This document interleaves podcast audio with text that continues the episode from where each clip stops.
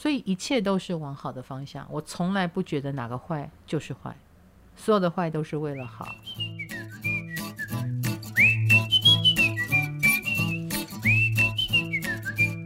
嗨，大家好，欢迎来到唐阳鸡酒屋，我是唐启阳。今天让我一个人来陪大家聊一聊。刚过完年哦，那大家跨年怎么过呢？呃，跨年嘛。有的人就会，台湾是很幸福的啦，还可以去参加 party 哦。所以各位同学有没有参加聚会呢？或者是之后聚餐啊？那我这个跨年我有参加两个聚会，一个是呃百灵果凯莉办的聚会啊，那他只邀请亲朋好友啦，所以我很荣幸也在里面。那另外一次呢，就是金牌啊金牌公司办的这个年终哦，就是跨年的晚会，因为金牌公司看得到那个一零一烟火。那上次我跟台通聊聊聊，大家都很喜欢嘛，因为我们天马行空哦。那那个时候呢，他说到他太太是天蝎座，我就说，哎呀，你选择这个太太就是挥刀自宫，大家对这个挥刀自宫就很有感觉，因为我们天蝎座是容不得背叛的，但是射手座，你可以想象他是人马座嘛，下半身是马，他上半身是人。上半身非常的仁义道德，头脑很先进，很聪明，很有思想，成为导师。但是他的下半身就是不入流，是马，OK，不是不入流了，对不起，就是兽性。有时候兽性大发，就是会发啊。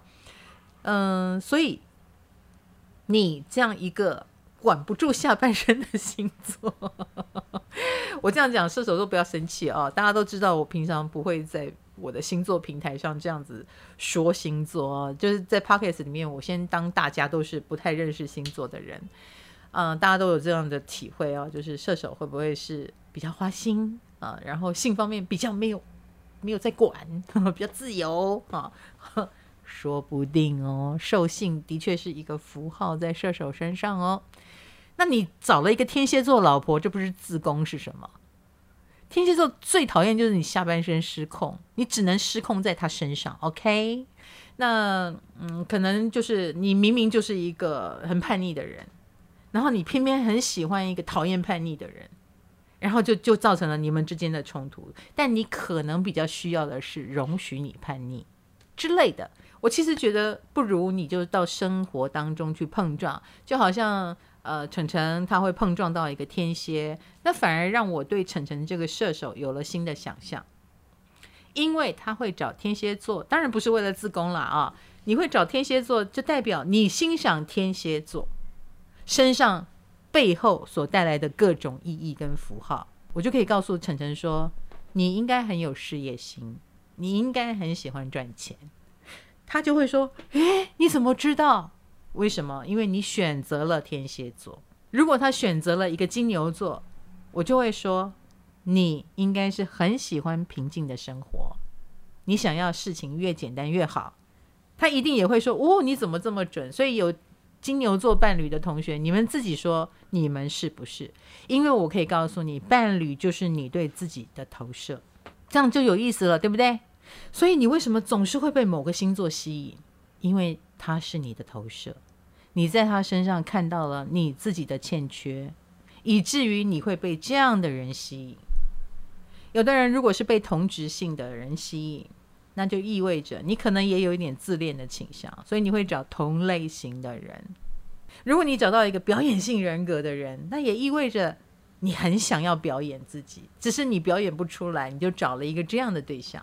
所以追星的人都很闷骚，因为你会喜欢的是明星嘛。你一定也渴望当一个明星，所以追星的人追到后来，自己都成为一个满明满明星的人哦。比如说，也会很用心的打扮自己，也会成立自己的应援呃的的小小队小组，或者是呃成为一个号召大家的人。你喜欢什么星座？喜欢什么样的人？你欣赏什么样的人？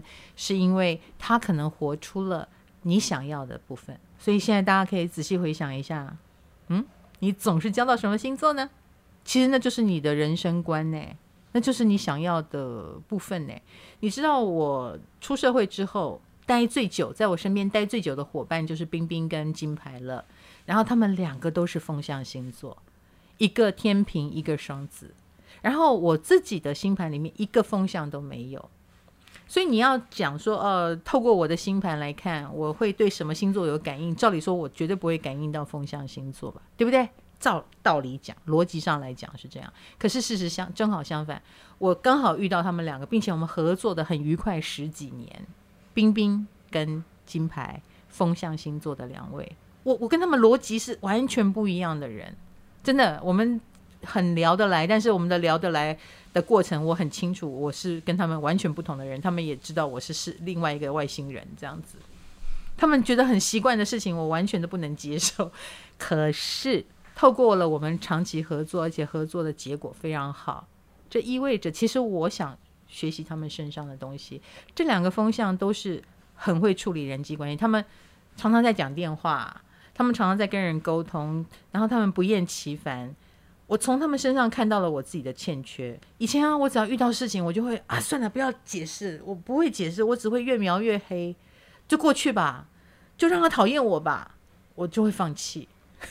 一个内向者的自白，但是透过了冰冰，透过了金牌，他们第一时间觉得有误会，好，我要去解释清楚。然后他们也不是很莽撞的解释，他们会先想一下，甚至于像金牌，他比较谨慎，他还会等一下，他会等，嗯、自己的感觉是不是太主观了？我再让子弹飞一会儿。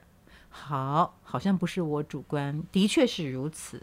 那我可以生气到什么程度？我应该让对方知道到什么程度，或我怎么讲他才会接受呢？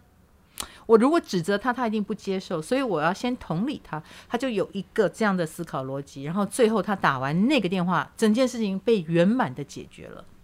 那一刻我就知道，这是我向往的境界。原来我渴望成为一个理性的人，原来我渴望成为一个。呃，想跟别人能够沟通的人，太阳鸡酒屋让你骑车通勤、睡前都可听啊，运动的时候不要听哦，你会岔气。想听更多，还可以到 KKBOX 哦。所以，你的伴侣是什么呢？你总是找到什么样的另一半呢？他们有没有任何同质性啊？或者是你一直在变？你的伴侣从这个型又跑到那个型，其实他们也可以彰显了你每个阶段的欣赏角度跟每个阶段的需要。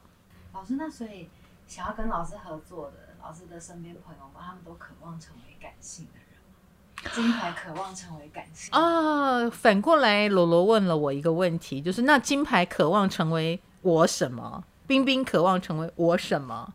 冰冰应该没有渴望成为我什么。对，冰冰没有渴望我什么，但是我觉得冰冰是一个感性的人哦。他虽然是双子座，但是我就好像我说的，我觉得风象星座来双子、天平跟水瓶其实是性情中人。大家都觉得性情中人听起来就是水象星座巨蟹、天蝎或双鱼的专属，你错了。我们巨蟹、天蝎、双鱼，我们有时候冷酷的不得了，是不是？我们很冷静，然后情绪切切割也很快。为什么？因为我们。知道情绪的困扰可以困扰到什么程度，所以我们会用冷冰冰来保护自己跟保护别人，因为我们不可以让这个水泛滥成灾嘛，所以冷反而是一件好事，把我们结成冰哈。那可是风就不一样了哈，风就是又可以是焚风，又可以是卡崔娜飓风，又可以是台风哈，所以风才是性情中人。现在是一阵微风吹着你，下一段时间忽然又狂风暴雨。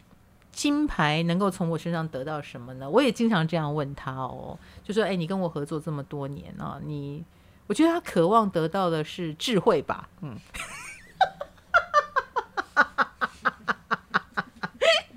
也许他就是本来没有智慧啊！你看，他可以在做 p o c k e t 做到一半就给我走掉。其实我觉得，像我就是一个正向的人嘛，所以也许，嗯、金牌也想从我身上得到正向吧。哎，我其实最近发现有一个人也很正向，哎，就是张国伟，就是星宇航空啊，以前长荣航空的那位老少爷老板机师哈。像二零二零年呢，就是疫情的关系，呃，这个航空公司重创，right？那大家就会觉得星宇你太倒霉了吧？你才刚要复出，然后就遇到这种情况。可是对他来说，他的反应确实，他最近有一个专访，我看了，我觉得真的是很了不起诶。他就说，嗯，不要只看不幸运的地方，因为虽然如此，但是他草创时期，他本来就准备会亏个二十亿，他 是这样说的。但可是今年结算下来，他也只亏三亿啊！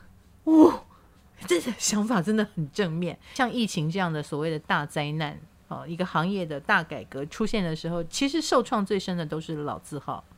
今年也是啊，应该，嗯、老字号反而。有时候是因为你，比如说饭店业好了，饭店业反而是你太大间，反而挺不过来。小间一点的就还比较灵活运用，是不是？新的还比较灵活，我可以马上转型。可是老字号有自己的面子要顾啊，有自己的风格要顾啊，你反而不容易转型。所以张国伟这么一说，哇，大家就觉得三观好正哦，好乐观哦，这样的人很容易成功啊，的确是如此。呃，所以你也不要想不开。当你能够想通那个 mega 啊，我相信就会为你带来另外一种视角。我们多接近正面的人。那我也告诉大家了，像这样的时代改变，嗯，我们一生当中可能就会遇到个好几次哈。呃，那通常都会是日后。大家不断不断的提及，比如说 SARS 的时候怎么样怎么样，所以房价怎么样怎么样，我就买了那间房子，我就结婚了。九二一地震的时候怎么样？金融海啸的时候怎么样？那二零二零年注定就会成为大家会提到疫情那一年，我怎么样怎么样的一年。我们现在就在其中啊，我们的人生一定有很大的转捩点。那日后，二十年后，十年后。你会怎么诠释这一年呢？我希望你的诠释就是：我这一年开始了什么事情？我真的是感谢老天，幸好那一年我丢掉了什么，然后开始了什么，以至于我有现在的光景。所以一切都是往好的方向。我从来不觉得哪个坏就是坏，所有的坏都是为了好。为什么这个人要这么坏，这么坏，这么坏，一直踩我的底线？因为他不坏到一个程度，你没有感觉嘛。所以要记得。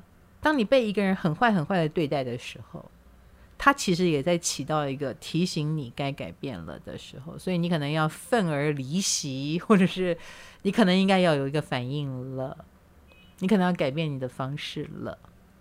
好了，希望我们的唐阳鸡酒屋讲讲讲讲漫谈到后来有点鸡汤，大家不要觉得烦，好不好？那也跟我。回应一下，就是你们喜不喜欢我这样的一个风格啊？一个人聊天会不会太无聊？如果不无聊，我当然很愿意跟大家继续多聊聊喽。我们唐阳鸡酒屋，下次见，拜拜。昨天你知道 Podcast 的留言系统坏掉了，他们坏很久了，坏很久了。天哪！